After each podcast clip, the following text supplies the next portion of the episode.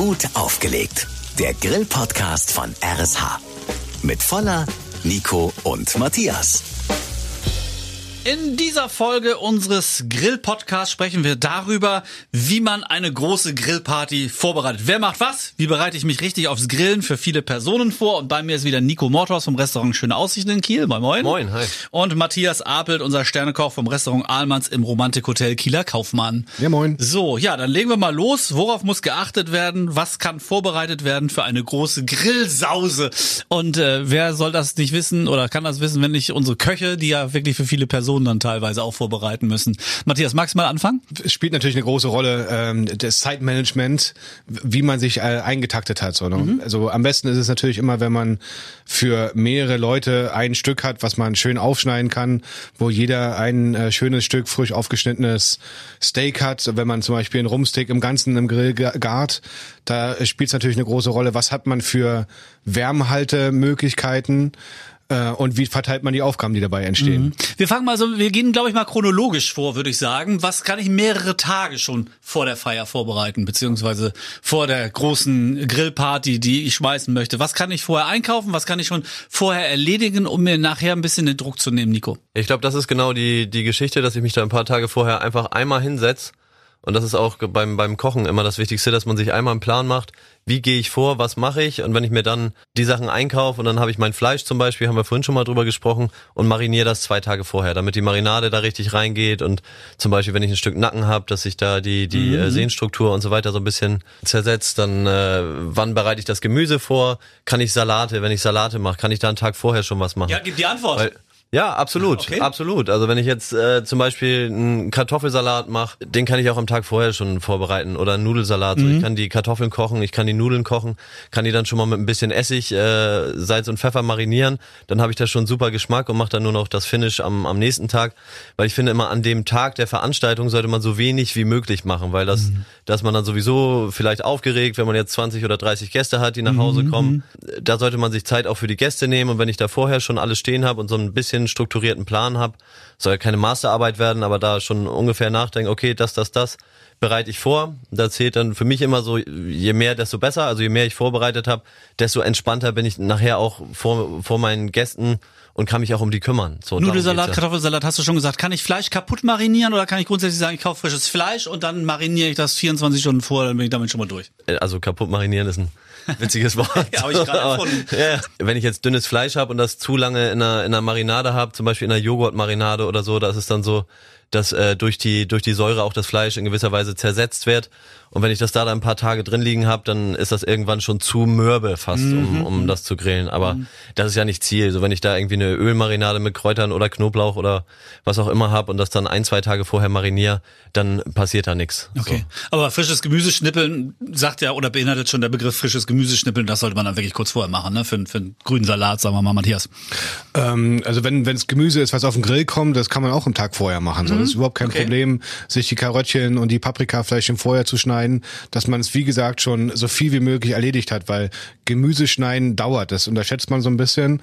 Es braucht wirklich äh, Zeit, um sowas vorzubereiten. Man will ja auch ungefähr gleich große Stücke haben, dass man äh, nicht das eine verbrennen lässt und das andere braucht noch länger. Mhm. Ähm, deswegen Vorbereitung ist das A und O bei so einer Nummer. Wie, wie bei vielen Dingen, das Zeitmanagement spielt, spielt eine Rolle. Ich mache einen Fehler schon beim Brötchen holen morgens, wenn ich Gäste habe oder für die Familie einkaufe. Beim, beim Fleisch und bei Wurst etc. ist es genauso. Wie viel Lebensmittel sollte ich denn pro Kopf einplanen? Hängt natürlich immer davon ab, wen habe ich eingeladen? Habe ich jetzt irgendwie eine äh, Mannschaft im American Football, da brauche ich genau, ein bisschen mehr. Ne? American Football Spieler ein oder äh, kommt vielleicht die die weiß ich nicht, Tupper, Tupper-Truppe von meiner Frau so ungefähr, dann brauche ich vielleicht ein bisschen weniger. Also da muss man, muss man einfach mhm, schauen und da mhm, kannst du mhm. so ein bisschen wenn man ein Stück Fleisch und eine Wurst pro Person rechnet irgendwo, dann äh, und ein Stück Fleisch reden wir so zwischen 150 und, und 200 Gramm und eine Wurst, so dann ist man da im, im Fleischbereich, glaube ich, eigentlich immer ganz gut beraten. Meistens ist es so, dass man doch nochmal eine Wurst extra dazu holt oder doch nochmal ein Stück Fleisch. Und ähm, ja, bei Gemüse ist das auch so. Ich muss mir halt vorher erstmal überlegen, was habe ich alles da. Und dann viele denken immer, wenn ich jetzt Spargel zum Beispiel kaufe, ich möchte grünen Spargel noch mit dazu machen, hab aber auch einen Grünsalat da stehen, hab einen, weiß ich nicht, Bulgursalat und einen Kartoffelsalat mhm. da stehen und rechne dann noch acht Stangen, zehn Stangen grünen Spargel pro Person, weil ich das normal im Restaurant als Hauptgangportion bekomme, dann wird das sicherlich viel zu viel sein. So, da muss man ein bisschen äh, überlegen und nicht zu viel kaufen Und ich denke auch, was auch nicht so schlimm ist, wenn man sowas privat macht, wenn halt mal was nicht mehr da ist, dann ist auch mal was nicht mehr da. So ist besser, als dann nachher bergeweise über zu haben. Wie groß muss der Grill sein? Gibt es da auch so eine Faustformel? Also 20 Leute pro Person muss man, wenn man relativ gleichzeitig fertig sein möchte, natürlich. Äh, 20 mal 20 Zentimeter auf dem Grillrost oder gibt's da, äh, Matthias, eine, eine Faustformel? Gerade bei so vielen Personen äh, kann man natürlich nicht äh, exponentiell den, den Grill vergrößern. Ich würde einfach schauen, dass äh, der groß genug ist, damit das Stück Fleisch, was ich da habe, äh, bequem draufpasst oder dass man da äh, den Deckel drauf liegen hat und einfach gucken, dass man vielleicht sich den Ofen anmacht äh, auf einer niedrigen Temperatur zum Warmhalten, vielleicht auf äh, 80 Grad stellt, rechtzeitig vorher anfängt das äh, Fleisch zu grillen und das dann einfach aufs Backblech legen, äh, schön abgedeckt im Ofen ruhen lässt. So. Und Wie dann, lange kann ich das machen? Ähm, es hängt, wie immer hängt es auch natürlich ein bisschen vom Fleisch ab, was ich da habe und auch von der Dicke und Stärke des Fleisches. Aber ich denke mal, es ist kein Problem, äh, eine halbe Stunde ein Fleisch äh, im Ofen zwischenzuparken, so bevor es serviert wird. Ne? gut, ja. Mhm. Also und in der Zwischenzeit kann ich dann äh, das nächste Fleischstück oder wenn ich einzelne Steaks habe, in der Zwischenzeit, wo das erste Fleisch schon ruht, kann ich schon das nächste wieder auf den Grill legen und äh, braucht dann keine zehn Grills, sondern nur einen und kann da ein bisschen mit ein bisschen Organisation schon äh, äh, vorwirken so ne und kann dann schon gucken, dass die Gäste vielleicht ähm, vorher schon die Vorspeise bekommen. Wenn es äh, in unserem Falle eine schöne kalte Gemüsesuppe ist, dann habe ich da auch keinen Stress mit warm machen und so weiter. Also es kommt ein bisschen auf die Planung drauf an, was was serviere ich dann. Äh, und das macht das Leben auch für einen selber einfach. Man will ja auch ein bisschen an der Party teilhaben. Ich lade euch zum Grillen ein. Ja, was gibt's denn? Kalte Gemüsesuppe. Ja, kommt natürlich noch was nach, ist schon klar. Was kommt zuerst auf den Grill, Nico? Bei mir äh, als erstes immer Würstchen. Weil meistens immer ein paar Kiddies mit dabei sind und die werden unausstehlich, äh, wenn es da nichts zu essen gibt. es riecht schon nach Grillen und es gibt auch noch nichts zu essen und das kann ein Kind meistens nicht verstehen und dann werden die Kinder unentspannt und dann werden die Eltern unentspannt und dann äh, kann ich eigentlich kann ich es auch gleich bleiben lassen. Deshalb immer zuerst Würstchen und ähm, danach schaue ich dann halt, wenn ich jetzt zum Beispiel Nackenstücke habe, die vertragen das auch, wenn ich die gegrillt habe und dann ein bisschen aneinander leg in die Ruhezone sozusagen, äh, dass die ein bisschen länger da liegen und dann kann ich mich danach konzentrieren auf vielleicht Fisch, der dann nicht so lange auf dem Grill liegen sollte oder rosa rosa Bratstücke, die dann halt kürzer sind. Und dann habe ich nachher alles recht gleichzeitig fertig und kann dann eben das rosa gebratene aufschneiden oder ähm, Garnelen auf den Tisch stellen und und äh, dann auch die Würstchen und den Nacken oder Hühnchen, was auch immer dazu. Du sprichst ja des Öfteren von dieser Ruhezone, ne? Ich hatte so einen Grill, den hast du hochgeklappt, da war unten der Rost, darunter war natürlich die Kohle etc. und dann war noch so ein zweiter äh, Rost als als Etagenwohnung sozusagen da drüber. Ist das ist der gedacht zum ist das so eine Warmhaltezone? Das ist genau, das ist auch gedacht als so eine Warmhaltezone. Ähm, da ist es aber so, wenn du jetzt unten voll Power laufen hast und das liegt genau da drüber, dann verschiebt man das Ganze nur um ein paar Zentimeter. Deshalb mache ich das immer so, dass man auf der einen Seite hast du wirklich eine sehr hohe Hitzeentwicklung, heißt viel Kohle, die äh, gleichzeitig heiß ist und dann habe ich eine andere Seite, wo ich wirklich nur so ein paar Kohlestücken äh, vereinzelt liegen habe und dadurch dann eine wesentlich geringere Temperatur habe. Und äh, das ist dann sozusagen die Ruhezone, wo ich die, die Temperatur einfach aufgrund der Menge von Kohle, die da unten drunter liegt, äh, ja, einfach total verkleinern. Und wer äh, vergessen hat, sich eine Ruhezone einzurichten, der kann halt an den Rand legen, sagen wir mal, das dann wahrscheinlich auch Genau, an, an Rand legen oder eben auch, wie, wie du sagst, dann ein Stück, Stück weiter da oben drauf, wenn man da nochmal so ein zweites, zweites Rost oben drüber hat, das funktioniert auch. Equipment und Zubehör. Lass uns mal so eine kleine Unterkategorie nochmal aufmachen. Was braucht man auf jeden Fall? Was hängt an eurem Grill? Was äh, sollte man zur Vorbereitung der Party auch wissen, dass ich nicht erst in die Küche laufen muss? Fangen wir mal mit Matthias an. Ähm, für mich ist das A und O beim Grillen äh, die Temperatur, weil die ist maßgeblich dafür entscheidend, was, äh, wie, wie ist das Ergebnis. Deswegen ist bei mir das erste, was neben dem Grill liegt, das Thermometer, das Grillthermometer. Da gibt's verschiedene Varianten, auch mit äh, Bluetooth inzwischen, wo man äh, entspannt vom, vom Platz aus gucken kann, wie weit ist das äh, Grillgut. Muss nicht immer hin, hinrennen.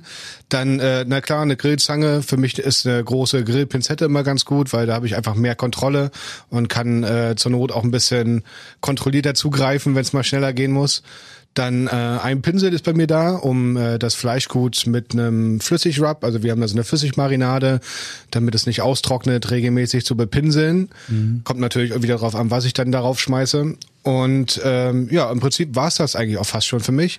Daher Salz, Pfefferstreuer zum Nachwürzen und äh, auf jeden Fall äh, Teller und Platten zum ähm, Runternehmen des Fleischgutes, weil meistens hat man es dann schon fertig und man rennt dann los, holt sich den Teller, in der Zwischenzeit äh, bleibt dann auf dem Grill liegen und verbrennt dann so, ne? Haben wir nicht noch ein bisschen was vergessen, weil ich weiß, bei mir ist es immer so, äh, dass ich tierisch schmutzige Finger kriege dann, also man sollte vielleicht eine Haushaltsrolle, um sich die Finger abzuwischen. Man sollte vielleicht auch eine, eine Mülltüte oder was Schöneres da haben, um halt das Verpackte, die Verpackung vom Fleisch und so weiter irgendwie zu entsorgen. Fällt dir noch was ein, Nico?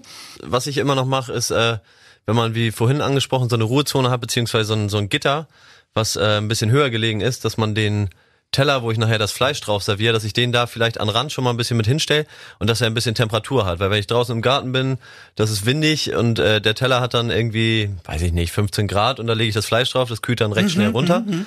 Wenn der Teller aber jetzt, äh, ich sag mal, 40 oder 50 Grad hat, dann kühlt das Fleisch wesentlich okay. langsamer runter und ist halt auch, wenn ich das auf den Tisch stelle, dann äh, nochmal fünf, sechs, sieben, vielleicht auch zehn Minuten länger warm. Die Grillzange haben wir schon gehört von Matthias. Äh, ich wende das Fleisch gerne mit einer Gabel. Ist das okay oder zerstört man die Struktur damit? Also Gabel bin ich äh, ganz stark dagegen, weil man sticht ins Fleisch und dabei tritt natürlich Fleischsaft aus. Ne? Der tropft wieder auf die Glut. Okay. Ähm, das sorgt wieder dafür, dass äh, Kohle oder beziehungsweise Staub und äh, Asche aufgewirbelt wird, sich wieder aufs Fleisch setzt und äh, dann mit verbrennt da drauf. Deswegen so wenig wie möglich äh, das Fleisch verletzen, damit äh, da keine Fleischsäfte austreten können. Deswegen nehme ich immer eine Zange oder also eine Grillzange oder eine Grillpinzette. Okay. Am besten auch mit einer breiten Fläche vorne, wo man halt äh, keine, keine, dem Fleisch keine Wunden zufügt. Und wollen wir nicht immer nur Fleisch, Fleisch, Fleisch, Fleisch, Fleisch, sondern jetzt nehmen wir noch mal Fisch mit dazu. Ähm, wie sieht's jetzt da aus? Braucht man da noch irgendwie was Besonderes? Man sieht ja auch immer, wenn man fürs Grillen einkauft, diese, diese Aluschalen, die damit angeboten werden, dass man die dann noch auf den Grill sozusagen draufsetzt. Äh, wie, wie grill ich am besten Fisch? Fisch hat relativ viel Eiweiß und Eiweiß klebt auf dem Grill, auf dem Grillrost. Deswegen ist es nicht ratsam, den Fisch direkt auf den Rost zu legen. Man legt da meistens was drunter. Man kann eine Grillschale nehmen. Ist auch so eine Art äh, indirektes Grillen. Man äh, kann es ein bisschen kontrollierter machen, indem man diese Schale gut hin und her bewegen kann und dann mhm. mal ein mhm. bisschen runterkühlt zum Ruhen lassen. Äh, man kann ein Stück Holz nehmen. Da gibt's inzwischen ganz gute mhm. Grillholzer aus Zedernholz oder ähnlichem, die man äh, vorher einweichen kann. Man kann den äh, Aromen geben und das Holz gibt dann den Geschmack auch an den an den Fisch weiter. Und äh, um den möglichst schonend zu wenden, ist auch noch eine, eine Palette recht ratsam, so wo man wirklich unter die Haut geht von dem Fisch und das dann schön wenden kann ohne dass man da irgendwas einreißt. Okay, aber dann sind wir schon im High-Level-Bereich, ne? Ja, also so eine, ich finde das mit einer Palette macht auch Sinn. Was ist eine Palette? Kenne ich ja nur Palettenmöbel im Garten. Sagen wir Pfannwender. Ach so, okay, alles klar. Sowas, sowas wie ein Pfannwender heißt dann in der Küche, in der Küche Palette. Okay. Und dann noch eine Sache, die ich, die ich für Fisch immer noch ganz gut finde, wenn ja. du so ein äh, es gibt so eine Gitter, die man zuklappen kann. Und wenn ich so ganze Fische mache, mhm. Äh, kennt man von, von Dorade und vielleicht kleinen ja, Wolfsbarschen. Genau. Mhm. Gibt's hier aber auch, wenn man eine, eine Klische hat oder irgendwie, ähm, ja, vielleicht auch kleine Wolfsbarsche, die dann füllen mit Kräutern, mit Knoblauch und dann hat man so eine Gitter, die man zuklappt, die um den Fisch herum sind und dann kann ich den Fisch wirklich problemlos wenden auf den Grill äh, und habe da keine Probleme und brauche auch keine Palette, sondern krieg das Ganze dann auch so hin. Pizzastein, Wok und Co. nochmal als Stichwort genannt, Matthias. Äh, Pizzastein finde ich super. Also gerade wenn man auch mal weggeht von Fleisch und Fisch. Also ich benutze einen Pizzastein, um äh, zum Beispiel Nahenbrote zu machen oder irgendwie so ein schönes Fladenbrot drauf zu grillen. Äh, lässt sich aber auch super Fleisch drauf grillen. Ist natürlich ein bisschen schwierig, weil da zieht alles ein, was äh, irgendwie Flüssigkeiten hat und äh, man ist dann mit der Reinigung beschäftigt. Ansonsten finde ich das eine sehr, sehr gute Methode, um äh, Fleisch indirekt zu grillen. Man hat vor allen Dingen auch mhm. nicht diese direkte äh, starke Hitze von unten, sondern man kann es ein bisschen verteilter ans Grillgut abgeben. Äh, bin ich total Fan von, mag ich gerne. Zum Ende der Grillparty, Reinigung vom Grillrost. Abbrennen oder klassisch mit Putzmitteln, mit einer Drahtbürste oder mit äh, Schmirgelpapier. Ich bin da ratlos. Hochdruckreiniger. Was hast du, Nico? Das ist, das liegt halt auch da schon wieder an der Planung. Äh da plane ich halt, also ich selber stehe am Grill und dann plane ich auch schon jemand für die Reinigung ein. Also das, das wird da immer abgegeben. Mhm. Nee, aber das ähm, mit, mit so einem Grillrost äh, macht es schon Sinn, wenn ich da, wenn ich da äh, einen Reiniger für hab und ähm, das dann vorher einmal einweich. Am besten, wenn es noch, wenn es noch ein bisschen warm ist, dann in so ein, so ein Reinigungsbad, also Wasser mit, mit dem Reiniger reinleg, dann löst sich das mit am besten, dann kann ich es nachher einfach, einfach abspülen. Wenn man jetzt halt zwischendurch mal was machen möchte, da muss man immer drauf achten, weil manche Grillroste sind nochmal beschichtet von außen. Wenn ich jetzt aber nur äh, Stahl, einen Stahlrost habe, sage ich mal, dann kann ich da auch mit der Drahtbürste einmal kurz rübergehen, um das zu bereinigen, aber bei den Beschichteten macht das eben keinen Sinn, weil ich dadurch dann die Beschichtung zerstöre. Okay, Jungs, Küchendienst. Äh, halt, stopp, eine Sache habe ich noch. Okay, mhm. ähm, Gerade da bei der Reinigung hat der Gasgrill einen ganz großen Vorteil. Das äh, Ganze nennt sich Pyrolyse. Und zwar klappt man den Deckel einfach zu, schaltet den auf Vollpower und wenn der eine gewisse Temperatur überschreitet, das ist meistens so um die 400 Grad, dann verbrennt äh, alles, was dort angehaftet ist, äh, zu Asche, die man nachher ganz einfach runterfegen kann. Gut aufgelegt. Der Grill-Podcast von RSH. Alle Folgen hören Sie jetzt auf rsh.de und in der RSH-App.